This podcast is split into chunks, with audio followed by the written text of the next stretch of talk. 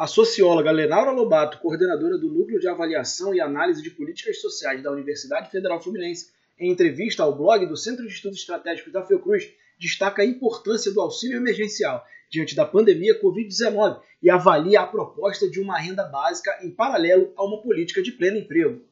É, o problema da associação de uma renda básica com uma política de pleno emprego e trabalho decente, é, que seria uma, uma muito positivo, mas não há no momento nenhuma perspectiva disso acontecer.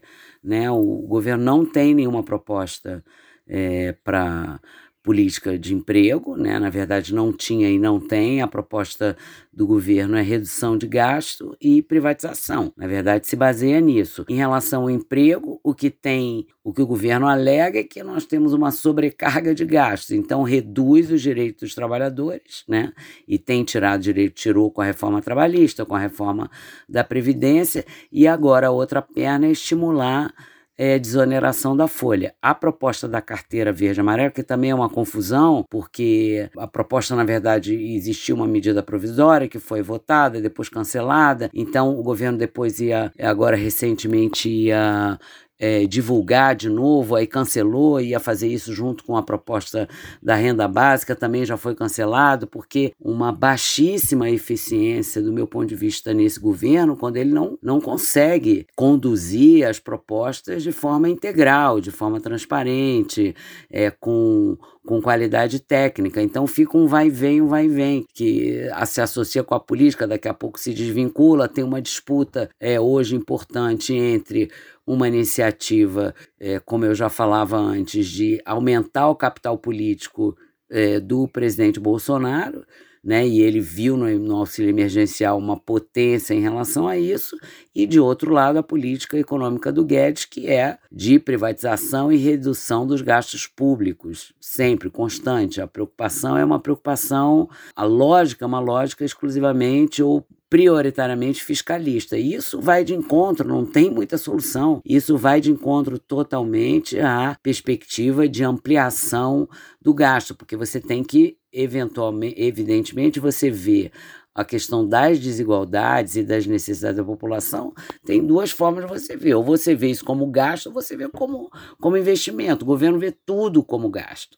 Então, educação, saúde, moradia, enfim, são programas episódicos é, de cunho bem preocupante, porque são de cunho populista, de, de fazer propaganda, sem consistência, né? sem, sem solidez em termos de, de comprovação e de uso de evidências em relação à perspectiva de que essas iniciativas tenham de fato potência de resolver os problemas aos quais elas se propõem a resolver.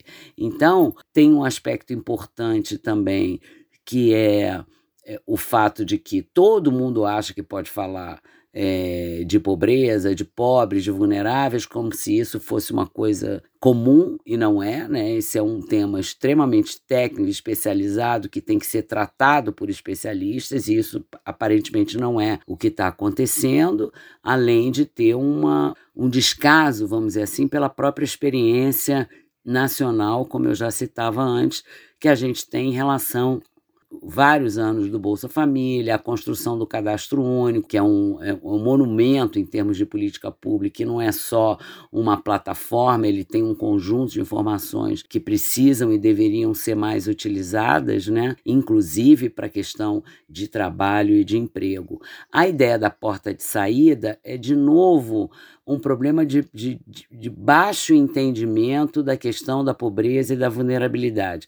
Você não pode considerar que a renda, a, a, a entrega da renda, ela vai, ela tá, se dá no mesmo patamar da busca do emprego, da qualificação do emprego. São dimensões muito distintas. Os estudos, inclusive, mostram que para você ter impacto nas condições de vida e na redução da pobreza dos mais vulneráveis, a renda ela tem que ser ela, ela tem que ser extensa, ela tem que ser contínua. Não é uma coisa que você entrega a renda três meses, quatro meses, aí oferece uma qualificação ali mais ou menos e o indivíduo vai ter uma porta de saída. Isso não funciona assim. E o governo aparentemente não está não está se baseando em estudos para tratar disso. Então, essa associação é uma associação importante, mas eu não vejo, no momento, nenhuma é, solidez em relação às propostas na associação. Tem uma ideia, uma preocupação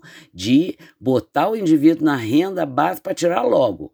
Né, como se isso fosse possível. Ao contrário, e aí reitero, os estudos mostram que a longevidade no acesso à renda básica é que faz com que os indivíduos criem as condições é, associado, isso é bem importante dizer, com políticas educacionais, políticas de saúde, políticas de habitação, que ele construa alternativa, então, para sair da pobreza. Né? Quando você tem uma ideia, e aí de fundo, moralista é, é, do emprego e do trabalho, isso leva à ideia de que você tenha que estimular o indivíduo ali a trabalhar, ensinar ele alguma alguma coisinha que ele rapidamente vai ser, vai ser inserido no mercado. Isso não funciona assim e os estudos mostram que não.